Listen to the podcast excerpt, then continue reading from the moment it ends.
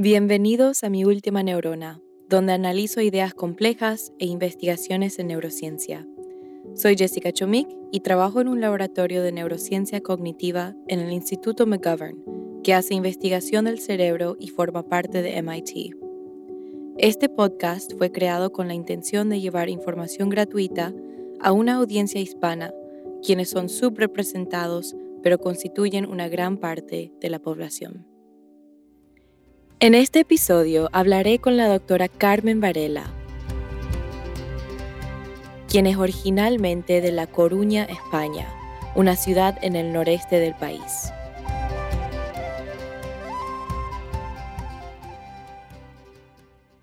La doctora Varela es una investigadora principal en el Wilkes Honors College de Florida Atlantic University, que es la universidad de donde yo me gradué de bachillerato.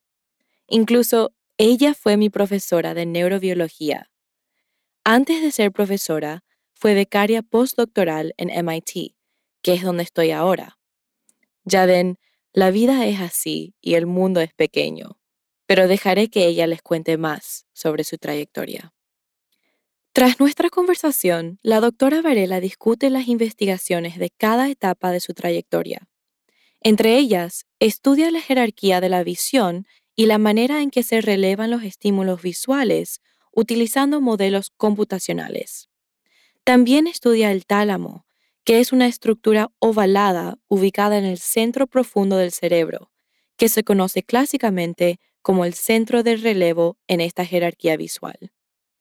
Sus proyectos actuales se centran en la consolidación de la memoria durante el sueño y utiliza la optogenética como técnica para manipular este circuito y entenderlo. La verdad es que siempre me interesó la ciencia. En realidad siempre fue muy curiosa y, te y que esta persona era un buen mentor y esto llamó mi atención. Es un buen punto, es una buena observación y a veces lo, lo pienso. Sí, fue una experiencia increíble. Sí, fíjate Tenía un interés que todavía no había tocado por mucho tiempo, que era el aprendizaje y la memoria. Si uno pues, busca buenos mentores y buenos colegas, esos mentores y esos colegas son para toda la vida. Toda la vida. En el Instituto de Tecnología de Massachusetts, o sea, MIT. el cerebro es algo súper fácil. El cerebro es algo increíble. Que realmente es, eso. Realmente no sabemos. No sabemos. No sabemos. Quiero saber más. Quiero saber más. Saber, quiero saber más. Claro, y te lo explico aunque sea con mi última neurona. Bueno, ya conocen la rutina. Antes de que escuchen nuestra conversación, voy a repasar algunos conceptos. Para empezar, Voy a aclarar lo que significa ser una investigadora principal, o como se dice en inglés, PI. Hasta ahora solo he entrevistado a becarios postdoctorales, que aunque ya han recibido sus doctorados, todavía trabajan dentro del laboratorio bajo la supervisión de uno o varios profesores. Básicamente, el investigador principal es la persona que dirige un laboratorio, los PI se encargan de diseñar la visión intelectual de su laboratorio, creando un programa de investigación que contesta preguntas específicas, de su preferencia. Son los CEOs de un lab. También tienen la tarea de contratar el equipo que llevará a cabo su línea de investigación. Ahí es donde entran los postdoctorados, estudiantes graduados, postbachilleratos como yo, de bachillerato y en ocasiones hasta de secundaria. Al igual que en las empresas, los investigadores principales se encargan de buscar financiación para hacer experimentos. Los consiguen escribiendo propuestas científicas, o como se dice en inglés, grants, que describen los objetivos de cada una de sus preguntas y cómo las quieren contestar con experimentos específicos. Estas propuestas se someten a entidades públicas o privadas que tienen como misión financiar la ciencia para avanzar el conocimiento de la misma. En Estados Unidos, las entidades públicas son el Instituto Nacional de la Salud, o NIH en inglés, y la Fundación Nacional de la Ciencia, o NSF en inglés. Las entidades privadas, por lo general, son sin fines de lucro que están interesadas en temas particulares, como la Asociación de Alzheimer o de Parkinson, entre otras. En los países latinoamericanos, los fondos públicos para investigación son muy limitados, lo cual a su vez impacta los recursos que tienen los PIs para ejecutar sus programas de investigación.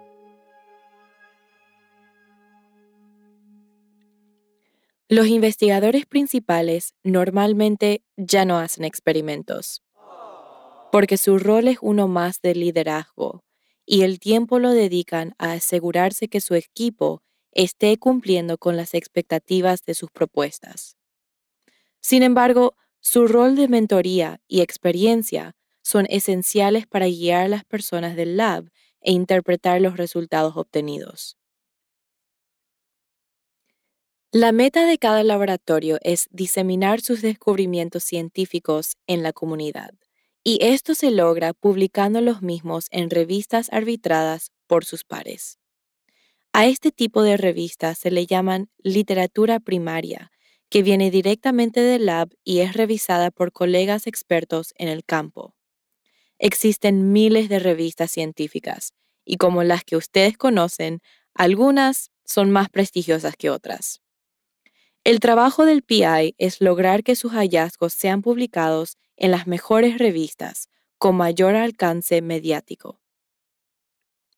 Si desean buscar artículos de estas revistas, pueden acceder a la biblioteca digital llamada PubMed. Dejaré el enlace en la descripción del episodio. En las publicaciones, el nombre del investigador principal del laboratorio siempre saldrá como último autor. Llegar a ser investigador principal es un gran logro, ya que el camino es sacrificado. Son, en promedio, cuatro años de pregrado, cuatro a siete años de doctorado y luego, dependiendo del campo, entre dos a diez años de postdoctorado, para finalmente lograr conseguir su propio laboratorio en una universidad. A pesar de que en pregrado las mujeres son la mitad de la población de estudiantes doctorales, solo representan menos de un tercio de los PIs en neurociencia, lo que hace que la doctora Varela sea aún más increíble.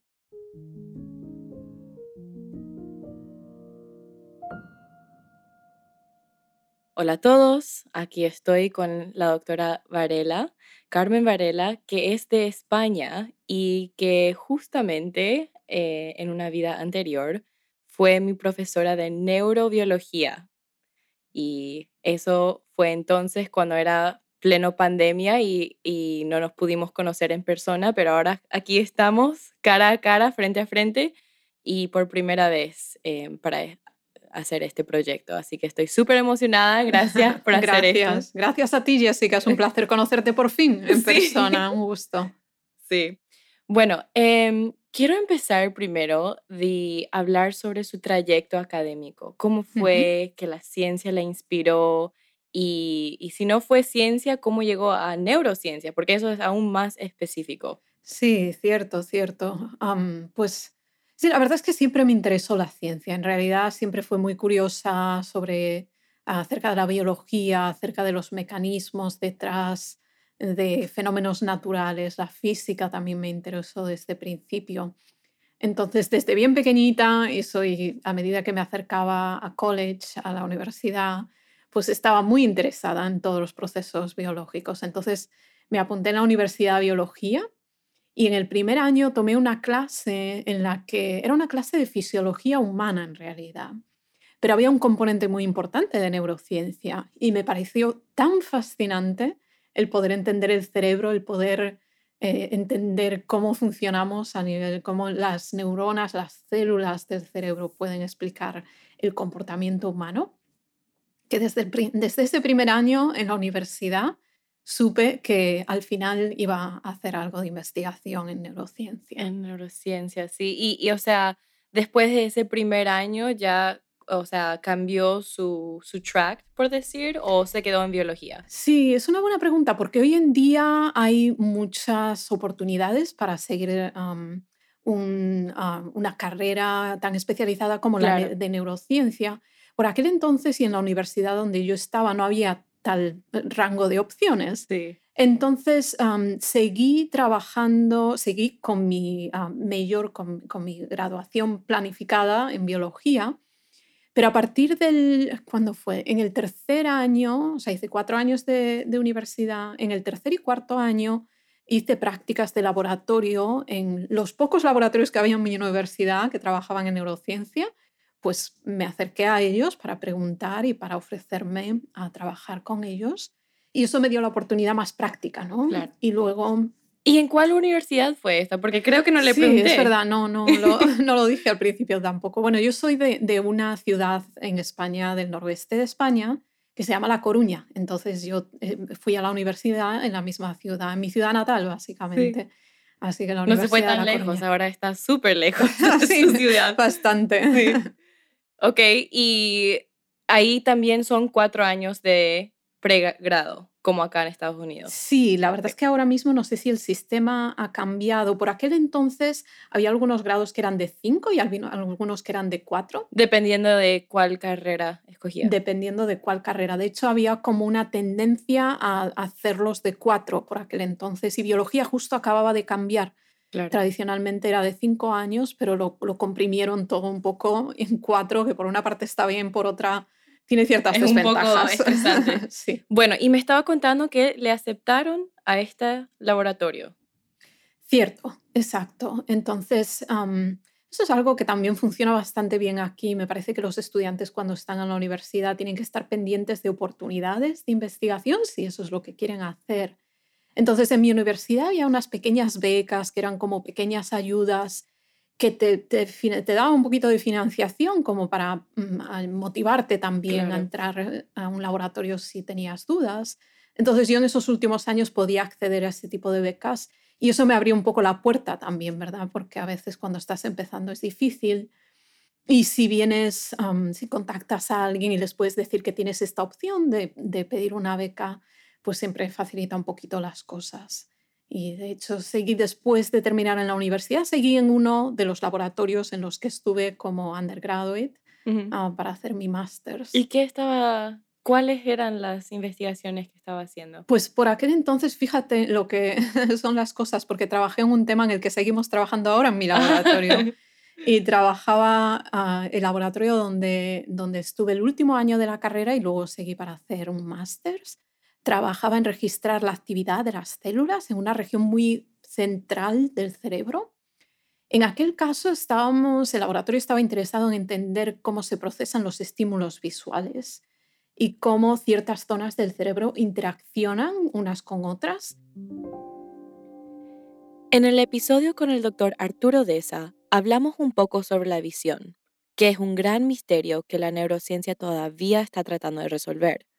Una de las técnicas utilizadas para modelar el sistema visual son los algoritmos. Y si quieren saber más sobre eso, pueden escuchar el cuarto episodio del podcast. Se sabía muy poco en particular de señales que se llaman de feedback, mm. señales que en vez de ir desde el exterior hacia las zonas más profundas del cerebro, van en dirección contraria, que es un poco contradictorio y todavía hoy en día no está muy claro por qué hay estas señales que van en, dirección inversa. Bueno, si me puede explicar un poquito más, porque la verdad que no sé mucho sobre el sistema visual, pero sé que está atrás de la cabeza, el occipital lobe. Ah, cierto, exactamente. Pues sí, básicamente la idea que, que tenemos básicamente desde los años 60 es que hay una jerarquía de, procesamiento de los inputs, de los, estímulos visuales. Desde el punto de vista de la retina, ahí están nuestros sensores que reciben la información del exterior. Desde esa capa de la retina hay células que proyectan esa información a esta parte central del cerebro que estamos muy interesados en estudiar. Y desde esta parte central del cerebro se distribuye la información a un siguiente estadio de procesamiento. Y esto se repite por varias veces a lo largo del cerebro. Entonces, es una visión feed forward, en el sentido de que la información va desde fuera, en una cadena de procesamiento que va siendo cada vez más compleja. Que intentamos también eh, replicar con la computación y con visual models, o sea, modelos del sistema visual humano y básicamente podemos, como había hablado en otro episodio, entrenarle a un algoritmo que eh, usted le puede dar fotos de caras, puede reconocer esas caras y dentro de ese algoritmo hay diferentes niveles de procesamiento. Hay eh, procesos de eh, detalles muy básicos como líneas que son capaz circulares o más rectas y de ahí yendo más adelante para formular, formular una imagen o entender esa imagen. Exactamente, exactamente. Ese es el tipo de procesamiento que llevamos estudiando desde hace décadas en el ah, sistema visual y que se cree que es similar a lo que pasa con otros tipos de información sensorial. Está muy organizado en, esa idea de, un, de, un procesamiento secuencial en que la complejidad se va aumentando cada vez. Lo que es interesante también es que desde el punto de vista anatómico en el cerebro hay otras proyecciones que van en el sentido contrario, o sea, que van desde las zonas más profundas del cerebro a los estadios más tempranos de procesamiento. Y nunca, y, todavía no se sabe exactamente para qué están esas, o sea, qué función tienen exactamente estas proyecciones. Se han intentado diferentes tipos de experimentos y muchos de ellos involucran el manipular la actividad de zonas más tardías en la jerarquía para ver cómo afecta eso al procesamiento más temprano de los estímulos más sencillos de los que tú hablabas. Entonces, en ese laboratorio donde yo empecé a hacer investigación experimental, esa era la pregunta que estaban interesados en resolver. Eh, en cierto modo era muy sencilla la pregunta. Bueno, ¿pasa algo si, si manipulamos la actividad de estas proyecciones de feedback? ¿Afecta en algo al procesamiento visual o, o no tiene a lo mejor ninguna repercusión? ¿Es algún tipo de, procesado de mm, atención, por ejemplo. O sea, puede ser una información atencional que sencillamente no contribuye. ¿Y, cómo fue que estudiaban esto? O sea, ¿cuáles técnicas usaban? Sí, utilizábamos un tipo de técnica que seguimos utilizando también ahora y que permite una gran resolución espacial y con eso me refiero a que, que permite registrar la actividad ah, a nivel celular.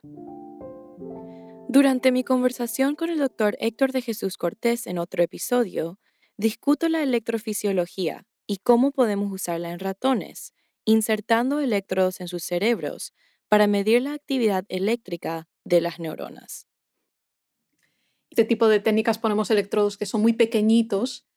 El diámetro del registro de los electrodos que utilizamos en el laboratorio mira, será alrededor de 12 micras.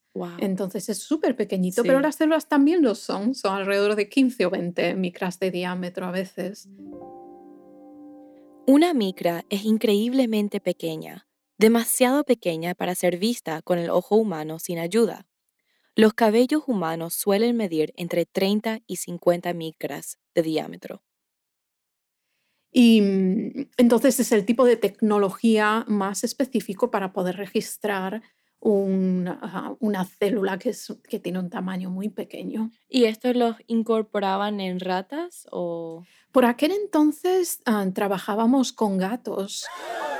¿En serio? Sí, es un modelo que ya casi no, se, usa. No, pero antes sí, era muy popular, no sé por qué. Tal cual, sí. Probablemente porque David, David Hubel y Thorsten Wissel, que eran ah, dos ah, científicos que, que, iniciaron este tipo de técnicas para estudiar el sistema visual con mucha precisión.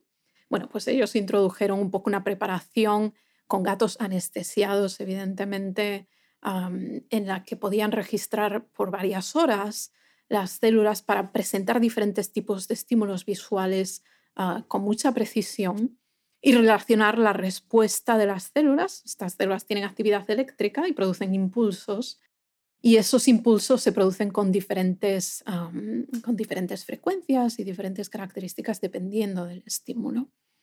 Entonces hubo una, o sea, su, la investigación de estos dos científicos eventualmente llevó a que les dieran el premio Nobel. Entonces su influencia fue realmente tremenda yo creo que ahí, de ahí heredamos todos un poco el, el utilizar ese animal como modelo para seguir. Además, hay muchos gatos.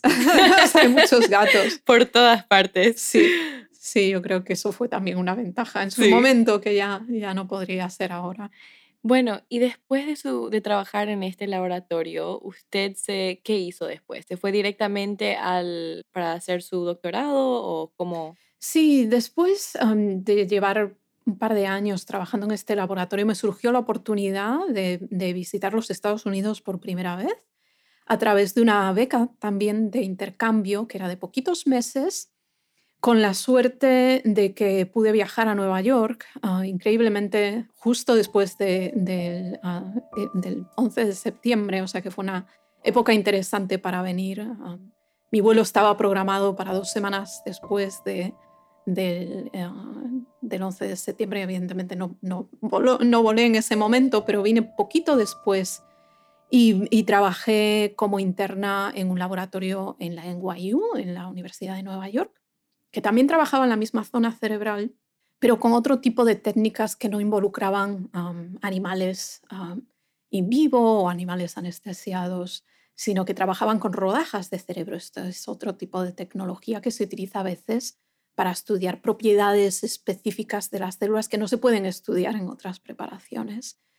Y, mm, ¿Qué serían más anatómicas o, fisiológicas? Fisiológicas en realidad. O sea, estos impulsos que producen las células están motivados por una serie de canales, que son proteínas pequeñitas que están insertadas en la membrana celular, que permiten conducir iones hacia adentro y hacia afuera de la célula, y eso produce... Pero ¿por qué es mejor? Bueno, no sé si mejor, pero ¿qué es diferente utilizar la rodaja? Sí, buena pregunta. La, ventaja es que se pueden utilizar electrodos de otro tipo. Antes mencionábamos los electrodos que tienen ah, como 10 micras de diámetros. Bueno, los electrodos que se utilizan en este tipo de rodajas tienen a veces 5 micras de diámetro. Son, son mucho más pequeños y se pueden poner intracelularmente en las ah, preparaciones que comentábamos antes, los electrodos se quedan fuera de la célula porque es realmente difícil mantener un electrodo en, dentro de la célula para poder entender qué está pasando dentro de la célula. Pero eso es parte del procesamiento de las computaciones que hacen las células, el entender qué pasa dentro de la célula para que generen impulsos en ciertas condiciones. Entonces, estas rodajas cerebrales permiten utilizar un tipo de técnica que es incluso más Ah, preciso y específico que el anterior y utilizar a nivel y entender a nivel de los canales, de las proteínas que ayudan a la célula a integrar los estímulos que les llegan y generar una, una respuesta. Bueno, pues cuando uno quiere entender cómo, cómo se generan esas respuestas, es, es un tipo, uno de los tipos de técnicas que se utiliza. Y, y, eso duró unos meses.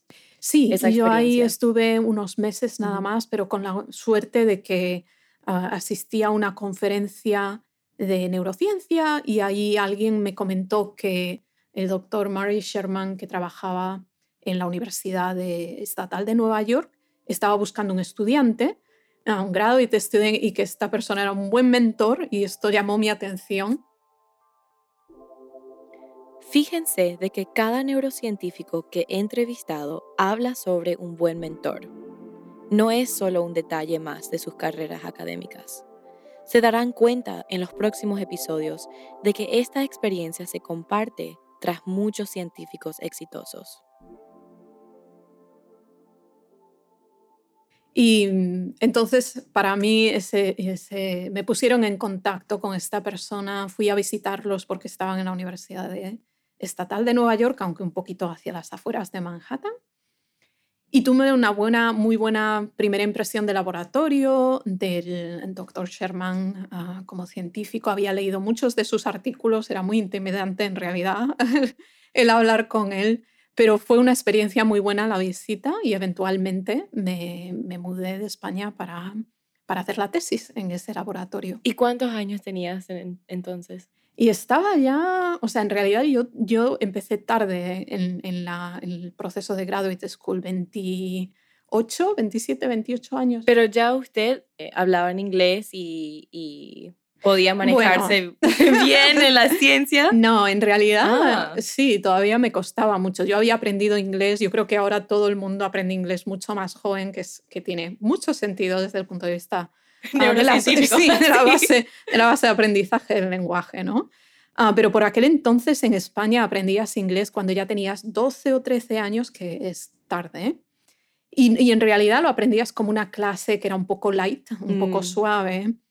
Y, y, no había muchas más oportunidades. Con lo cual, mi primer mes en los Estados Unidos yo casi no entendía a nadie. Y llegaban las 5 de la tarde y no podía hablar ya más inglés, pero era un, era un esfuerzo realmente importante. Existe una idea errónea de que solo las personas con un dominio firme del inglés pueden venir a los Estados Unidos para estudiar o trabajar. Casi todos mis invitados, quienes son científicos exitosos, tienen a inglés como segundo idioma y han inmigrado a los Estados Unidos. Pueden tomarme como otro ejemplo aún. Mi primer idioma es el inglés. Aprendí sobre la neurociencia en inglés. Sin embargo, aquí estoy, produciendo un podcast de neurociencia en español. Asistí a instituciones de habla inglesa durante toda mi formación académica y el español que hablo es gracias a mi mamá y los frecuentes viajes que hacíamos en familia a Paraguay todos los años. Si tienen la oportunidad de ir a otro país para estudiar o trabajar, no se asusten de la oportunidad solo porque no se sienten completamente cómodos hablando el idioma nativo. Después de todo, nuestro cerebro es increíble y nos da la capacidad de adaptarnos a nuevos entornos. Me fascina mucho que usted vino a este país así con no saber tanto, por decir, de inglés, pero pudo ser una persona que, que, salió adelante igual. Claro, por supuesto. Al final hay que perseguir un poco esos sueños, ¿no? Como, como se suele decir. Y si uno está convencido de lo que quiere y hay que probar, o sea, la cosa es probar, puede ser que no funcione y luego hay que darse la vuelta, pero yo creo que la mayor parte de las veces sí funciona, porque si uno está motivado y luego llega como que quiere seguir, ¿no? Se pone en el camino positivo con la actitud adecuada para seguir adelante. Y es muy importante lo que dice también, porque como le dije antes, si hay unos jóvenes que capaz son eh, hispanos y no saben tanto inglés, pero le interesa mucho la neurociencia y quieren probar ir a Estados Unidos a estudiar, Em, tenemos muchas historias, especialmente con la doctora Varela, que vinieron a Estados Unidos como inmigrantes y pudieron salir adelante. Ella ahora es profesora acá en, en, una universidad que yo em, me gradué de esta universidad, así que sí se puede. Pero bueno, volvamos a lo que su historia. Entonces, em, empezó en este laboratorio con ese mentor y ahí hizo su doctorado. Sí, sí, exacto sí, eso es curioso también cómo avanzan luego las cosas un poco por azar, ¿no? Porque estamos comentando cómo uno decide y toma esas decisiones basadas en lo, en lo que quiere hacer, en esos sueños que todos tenemos, ¿no? Para el futuro. Y luego, fíjate que empecé en ese laboratorio y cuando llevaba más o menos dos años de trabajo, un día ah, el, el, profesor llegó al laboratorio y nos dijo, bueno, me han ofrecido un puesto en la Universidad de Chicago entonces el laboratorio se va a mover a Chicago. Y eso sucede más a menudo, ¿verdad? Tienes razón. Sí. sí, más a menudo de lo que uno se pensara. La academia es un, es un sistema muy flexible, muy, flexible sí. con muchos cambios. Entonces puedo conocer otra ciudad. Tal cual. Entonces acabé haciendo la mayor parte de la tesis en realidad, cuatro años en Chicago. y lo, lo, cual resultó ser una gran ventaja, porque cuando llegué a Chicago mis mentores, tanto en España como, como en mi laboratorio, me recomendaron que ya que había, ya que tenía este, este cambio de, ciudad, que, que probase a, solicitar la entrada en el, en el programa de graduado de la Universidad de Chicago, el programa de doctorado de la universidad, que es un programa de neurociencia computacional. Y eso me abrió las puertas a algo que si me hubiera quedado en España o en otras ciudades, nunca, nunca en la vida hubiera podido tener esa oportunidad. Así que decidí cambiar de programa, a pesar de que eso alargó las cosas un poco, pero fue una gran ventaja al final. Poder hacer eso, sí, a veces yo pienso lo mismo y bueno, especialmente em, cuando hablo con mis padres que son de Paraguay y toda mi familia está en Paraguay. Yo soy la única que es americana, pero mis padres tomaron ese impulso. Dijeron, bueno, vamos a hacer eh, que nuestra hija nazca en Estados Unidos porque tiene más oportunidades ahí eh, de educación. Y si yo me, me había quedado en Paraguay o nacido ahí, capaz yo no iba a llegar a, a ser neurocientífica. Sí, hay que ir donde, donde están las oportunidades, totalmente. Lo más cuanto más temprano, mejor. O sea, tus padres ahí fueron visionarios. Sí, antes que yo nazca, ¿verdad? Sí. Háblame un poco sobre la neurociencia computacional. Usted no tuvo antes de ese momento el training en computación, ¿o sí? Claro, no, hasta, hasta aquel entonces tenía entre, mi entrenamiento a nivel de, de ah, del componente más cuantitativo de la ciencia era básicamente limitado a lo que estudiamos todos en la universidad, que tampoco la estadística y estadística básica y ciertas matemáticas aplicadas pero bueno, muy básico porque en realidad en biología tampoco se hacía tanto por aquel entonces. Quiero, quiero pensar que ahora tienen más clases de las que teníamos nosotros. Pero estamos viendo cada vez más, o sea, un incremento en este tipo de métodos que se necesitan para todo, tipos de, todo tipo de ciencias, pero en particular en neurociencia en los últimos años y seguirá aumentando la cantidad de entrenamiento que los estudiantes necesitan en estos temas está aumentando. Ah, por dos cosas, porque hay un componente de la neurociencia computacional que es de análisis de datos, um, big data, right? Ah, y este componente requiere eh, conocimientos matemáticos, conocimientos de estadística para aplicar los análisis adecuados a los datos particulares de neurociencia. Y otro componente que se está viendo bastante también es el componente de modelos, o sea, cada vez se generan más modelos matemáticos para poder entender desde las proteínas de las que hablábamos antes y entender cómo se abren y cómo se cierran para permitir el flujo de iones en la membrana celular, hasta modelos más complejos que intentan describir el comportamiento de los animales. Entonces, estos componentes son otro tipo de técnicas, ¿no? hemos hablado ya de varias a lo largo de la conversación, y, todo esto son herramientas que nos permiten como científicos el, abrir puertas, en cierto modo, el entender ah, un poco más los problemas tan complejos que, supone el, estudiar el, cerebro. O, llevarnos a otras preguntas. ¿no? A veces el, progreso viene dado no necesariamente porque demos una respuesta a una pregunta, pero porque tenemos tres o cuatro preguntas más que nos orientan un poco a cómo seguir eso me doy cuenta en ser científica que a veces haces una pregunta y las respuestas son cuatro preguntas más. Y eso es bueno. y encima seguro que te alegras de tener oh, sí, porque si sabíamos todo, no sé, nos aburriríamos, ¿verdad? Sí, ¿no? iba a ser, bueno, ¿qué más ahora? No sería lo mismo. no, no sería.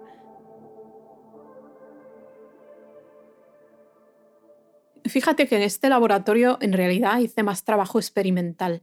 Ah, estaba trabajando con el, o sea, estaba como parte del programa de, de, neurociencia computacional.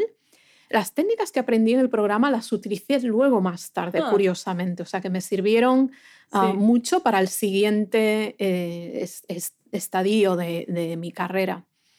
Pero, pero cuando yo me, me, uní al programa este, en realidad tenía mi, mi, proyecto experimental ya empezado, con lo cual completé mi tesis con ese proyecto experimental en el que básicamente nos preguntamos cuál era el efecto de ciertos neuromoduladores en las células que comentaba al principio que habíamos registrado en el gato para entender el sistema visual. Bueno, pues aquí lo que estábamos preguntándonos eran estas partes del cerebro que están tan centrales y que reciben información de la periferia, reciben también un montón de, ah, proyecciones anatómicas internas de centros que se consideran reguladores, reguladores de la vigilia y del sueño. Entonces nos quisimos preguntar, bueno, pues estos, estos reguladores que se consideran tan genéricos, tienen el mismo efecto en diferentes partes de, estas, ah, de esta zona, de esta región central del cerebro que se llama el tálamo, y, entonces, qué hace el tálamo? Perdón, tengo que preguntar para los que no saben. Claro, claro. El tálamo es esta región central del cerebro que se ha considerado desde siempre como una estación de relevo, porque ahí recibe un montón de información de los diferentes sistemas visuales, como la retina, que hablábamos antes, y proyecta esta información al, al siguiente ah, paso de la jerarquía de procesamiento. Pero en realidad uno se pregunta ¿no? si esta estación, si este, esta zona del cerebro es realmente una simple estación de relevo, bueno, ¿para qué está ahí? ¿Por qué no mandar la información directamente al, siguiente estadio? Entonces, en los últimos años ha habido un montón de investigación para intentar entender qué es lo que está haciendo. Y una hipótesis genérica es que está haciendo algún tipo de procesado, de filtrado de la señal en función de lo que la corteza, de lo que siguiente, el siguiente nivel de, procesamiento ya ha procesado. O sea, una, de las hipótesis que tenemos en el laboratorio es que las zonas más complejas de procesamiento intentan predecir qué es lo que hay afuera en el mundo, como para ayudar al animal a, poder tomar decisiones. A poder tomar decisiones. Entonces, estas estas proyecciones de feedback de las que hablábamos antes proporcionarían al tálamo una, el resultado de, de esas predicciones para, para entonces compararlo con los estímulos que están llegando directamente de la periferia. Y esta es una de las funciones genéricas que se cree que tiene el tálamo y se cree que también está ah, relacionado con con cambios en, el sueño y en la vigilia y por eso recibe también mucha, muchas proyecciones de zonas reguladoras, como las que ah, estudiamos durante, durante mi tesis. Se creía que estas zonas reguladoras tenían solo un efecto genérico, que sería igual independientemente de la zona talámica, pero lo que encontramos fue que zonas talámicas que están más relacionadas con comportamientos complejos, comportamientos cognitivos, tienen una variedad de respuestas. O sea, no es que estas zonas de regulación produzcan el mismo efecto, sino que producen diferentes efectos en diferentes células. No sabemos todavía por qué, pero fue interesante el abrir nuevas preguntas. A, claro, y sí, siempre hay más preguntas que llegan de esas. Sí. Es interesante para mí eh, ver que su trayectoria como que tiene el mismo theme, no sé cómo decir eso, como que casi una pregunta que usted está agregando a esa pregunta en, cada, en cada época o etapa de su vida o su trayectoria académica. Sí, eh, es un buen punto. Sí, hay algo que le interesó al principio y que llevó con usted a lo largo de su carrera. Es un buen punto, es una buena observación y a veces lo, pienso cuando miro hacia atrás ahora y digo, bueno, aquí hay como una trayectoria que uno no ve cuando está al principio, pero que luego te vas dando cuenta que si vas tomando decisiones basadas en lo que haces, en lo que ah, te interesa, sobre todo, al final todo se conecta, somos exploradores. Bueno, en mi caso es completamente diferente porque yo en realidad empecé con moscas. Sí, empecé mi profesor de genética, o sea, para, darles una historia, eh, backstory a la audiencia, em, yo fui al Honors College de Florida Atlantic University, que se encuentra en Jupiter. Y ahí hay una, una base de neurociencia, una comunidad de neurociencia y laboratorios muy buenas y bien reconocidas, em, donde yo tuve la oportunidad de trabajar en una de ellas, justamente porque mi profesor de genética, quien fue un mentor increíble mío, eh, me introduzco a Alex, Dr. Alex Keane, quien antes en esa época trabajaba acá. Y tenía un laboratorio con drosófila y ahí yo estudiaba una proteína, o sea, un gen que producía una proteína que tenía que ver con el Alzheimer's y el sueño, los ciclos de sueños de las moscas y era como nosotros le decimos un laboratorio mojado, wet lab. Ajá. Y bueno, eh, decidí que no era para mí. pero... Eso es importante sí, saber. Pero esa oportunidad me dejó saber que sí me gusta, que, son las personas. Me gusta hablar con las personas, me gusta la comunicación de ciencia. Y bueno, desde ahí ahora estoy en un laboratorio que es un dry lab, un, un laboratorio seco que uso, básicamente todo lo que hago es en mi computadora. y, y, bueno, y eh, los escaneos del cerebro, pero bueno, la analización de, ese, de, esos datos es todo por computadora y es completamente diferente. Sí. Em, yo no creo que tengo una pregunta que, que, estoy llevando conmigo, pero es interesante ver cómo, bueno, podemos diferenciar eso. Quizá todavía no está la conexión, ¿no? Yo creo que llegará. sí, algún día.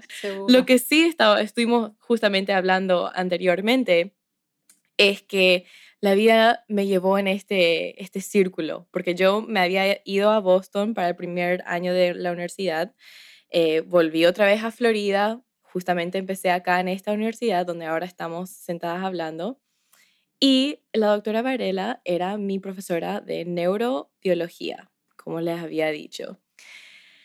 Ahora que estoy en MIT, hay un programa, o sea, una parte, una sección que se llama Center for Brains, Minds and Machines, quien la doctora eh, Varela también formó parte en, alguna vez de su carrera. Y justamente mi mentora, una de mis mentoras, Mandana Sansafar, me dijo, deberías de hacerle una entrevista a esta persona. y yo dije, bueno, esta persona me suena, ¿quién es esta persona? Y cuando le busqué, justo ahí... El ah, mundo es muy pequeño. El mundo es muy pequeño. Entonces, volví a Florida por un breve, un viaje breve, para hacerle esta entrevista a la doctora Varela. Y justo entré a la oficina, que ahora es su oficina, y paz, es la oficina vieja de mí, eh, del el post, eh, investigador principal, con quien trabajé mientras que yo estaba acá. Así es que increíble, las la coincidencia. sí, realmente. Sumamente. Bueno, em, quiero hablar sobre su involucración con CBMM, porque eso también es súper interesante y sí, especialmente en MIT. Sí, fue una experiencia increíble. Sí, fíjate que me fui para hacer un postdoc y me quedé 10 años y, todavía sigo en contacto con, con, esa gente. O sea que es, es, algo que está muy bien, ¿no? Si uno pues, busca buenos mentores y buenos colegas, esos mentores y esos colegas son para toda la vida. Claro, sí. Realmente cuando voy a Chicago todavía visito a mi, mi antiguo laboratorio allí. Entonces cuando terminé el trabajo en Chicago, Ah, decidí, o sea, me sentía muy, muy interesada por estos temas de, ah, del sueño, ¿no? Porque había estado estudiando los moduladores del sueño y su efecto en las células talámicas, pero tenía un interés que todavía no había tocado por mucho tiempo, que era el aprendizaje y la memoria. Entonces, ah, me puse en contacto con el doctor Matthew Wilson, que trabaja, que es parte de CBMM, y, bueno, allí, allí me fui. También pedí una beca para, para empezar mis estudios postdoctorales. Y me fui en el 2008, que por aquel entonces, creo, si mal no recuerdo, todavía no existía CBMM, pero empezó poquito después mm. y con mucha involucración por parte de mi advisor por aquel entonces. Entonces, desde el principio, laboratorio como que fue un poco, o sea, fue parte de, de CBMM desde el principio. Fue increíble, la verdad, al ver cómo ese centro, como tú dices, dentro de, ah, de la comunidad de MIT, creció tan rápido en los años que yo estuve allí y se ha convertido absolutamente en un centro puntero. Y en buena parte porque Mandana también se ocupa de, de proporcionar una, o sea, para ser una mentora increíble, Para, para, todos los estudiantes a todos los niveles, desde los undergraduates que están empezando hasta los postbacks, que es donde yo estoy ahora. Sí, totalmente, totalmente. Es súper importante, me parece. La yo no sé cómo ella tiene tiempo para hacer todo esto. Yo ah, voy a su oficina y siempre tiene millones de papeles y, cosas para hacer por su escritorio, pero siempre me da superwoman. Su, su tiempo. No duerme. Sí, puede, puede ser. Creo que duerma. Ya sea su secreto. bueno, entonces usted se cambió eh, ahí de visión a memoria y sueño. Sí, sí, sí, exactamente. O sea, desde hace bastante tiempo hay evidencia de que el sueño contribuye a funciones cognitivas. Evidentemente es un periodo de descanso y de recuperación metabólica y de otros aspectos de funcionamiento del cuerpo. Pero en, cuanto a la memoria en particular, se cree que facilita procesos de consolidación de la memoria. Entonces, esto quiere decir, ah, evidentemente, durante el día formamos muchas memorias y, recibimos mucha información, pero nuestro cerebro tiene la capacidad de filtrar lo que es importante lo que no es importante. Y se cree que es precisamente cuando estamos offline, cuando por fin dejamos de estar de, recibir toda esta información que por fin el cerebro tiene la oportunidad de, fijar y estabilizar las cosas que son importantes y librarse de las que no lo son, que también lo es, ¿no? Es el proceso de filtrado. Entonces es un proceso muy interesante porque es, es, curioso a veces cuando le digo a la gente que trabajo en la memoria, todo el mundo me dice que quieren tener mejor memoria, que quieren mm. acordarse de todo, que no quieren olvidar nada. Y, en cuanto empiezas a, conversar un poco más y, a pensar en lo que significa la memoria y cómo la memoria difiere del aprendizaje, en realidad la memorización es solo un componente. Lo que importa, lo que es realmente crítico para el organismo, es, el extraer las, las, reglas y el entender el, el, ah, el ambiente que le rodea. Y a veces pongo como ejemplo a los estudiantes, y creo que lo utilicé en la clase. A ver si me acuerdo. te acuerdas ahora, pregunta de test. oh, no. Quizá, quizá no en esa clase, pero bueno, el ejemplo quizá prototípico es las tablas de multiplicación. O sea, uno puede memorizar y de hecho aprendemos en, en base, eh, con frecuencia aprendemos a multiplicar en base a memorizar las tablas de multiplicación. Pero en realidad la multiplicación es una norma aditiva. Y si uno entiende cómo funciona la multiplicación, en realidad no tienes que memorizar nada, porque en cuanto te dan dos números, sabes cómo sumarlos el suficientemente número de veces para obtener el resultado. Y me parece que es un buen ejemplo, ¿no? Porque en realidad, ¿para qué sirve memorizar? ¿Para qué sirve ese proceso de memoria? Nos sirve hasta el punto en el que podemos extraer la información que es relevante, que nos sirve para luego defendernos mejor pero si no utilizamos esa información todos los días, es muy fácil perderlo. Totalmente, eh, totalmente. Pero, sin embargo, si uno entiende cómo funciona algo, eso no es una memoria, es un entendimiento. Y por eso ustedes, los profesores, siempre nos dicen, no quiero que memoricen las páginas, quiero que lo lean y lo entiendan. Y eso, la verdad que es mucho mejor para los exámenes. Tiene razón eso. Sí, sí sí, sí. Y para eso hay que dormir bien, por ejemplo, que es algo que a veces se nos olvida, ¿no? Y uno está preparando para un examen y prepara para poder memorizar o para estudiar, se, se, queda sin dormir y luego resulta que en realidad es parte del proceso el poder dormir bien. Claro, que deberíamos decirle más, exigirle más a los estudiantes, bueno, después de cierta hora ya váyanse a descansar porque no importa, aunque estén hasta las 5 de la mañana y si su examen es a las 8, eh, ya hay ciertos límites que su cerebro tiene y uno, si, si, quieren retener lo que ya aprendieron, váyanse a dormir. Sí. sí.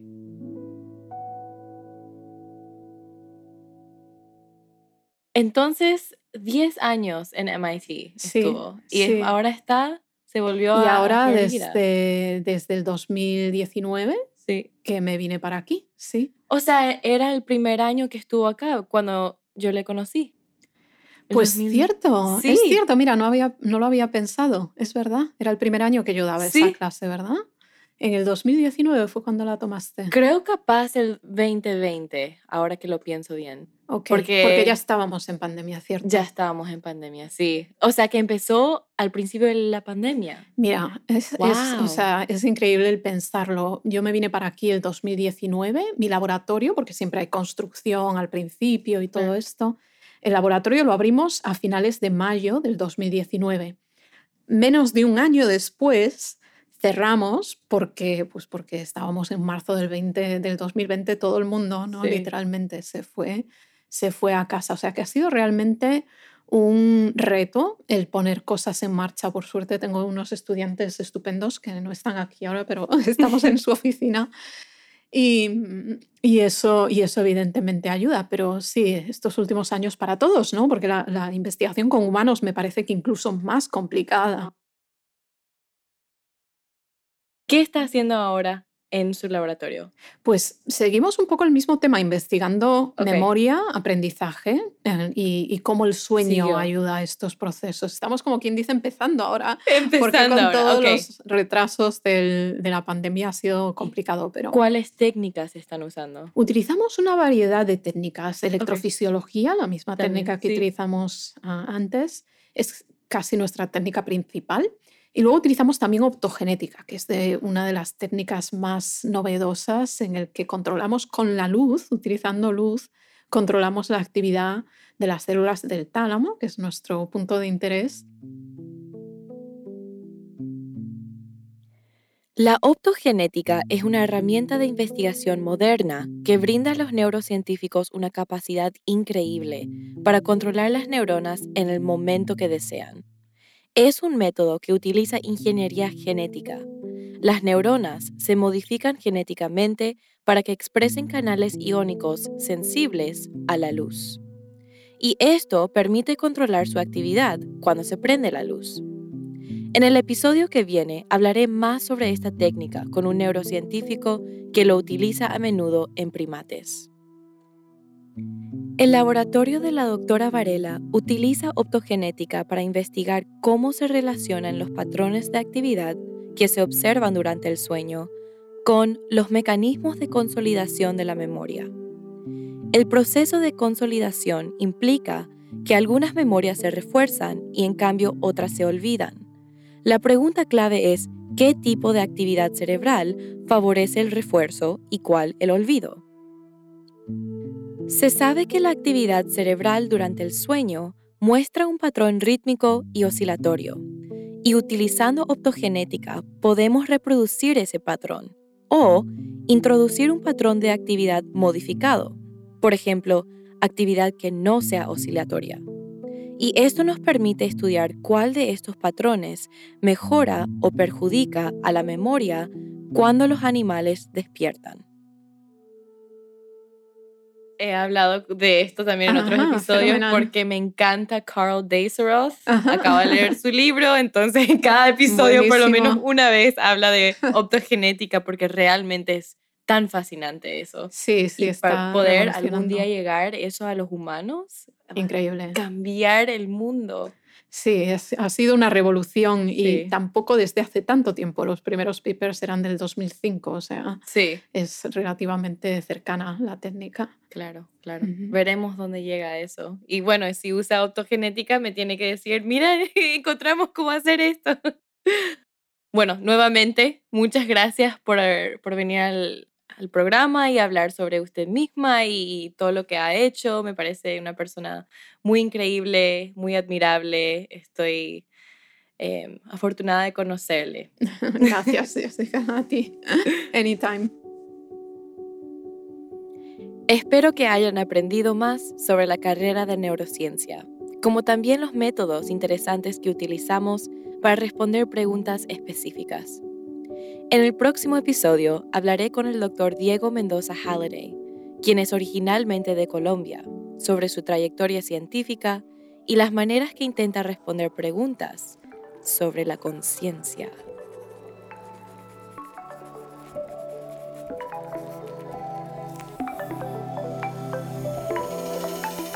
Las opiniones expresadas en los episodios del podcast son únicamente mías y de los invitados y no representan necesariamente los puntos de vista de las instituciones afiliadas, organizaciones o la de las fuentes de financiación.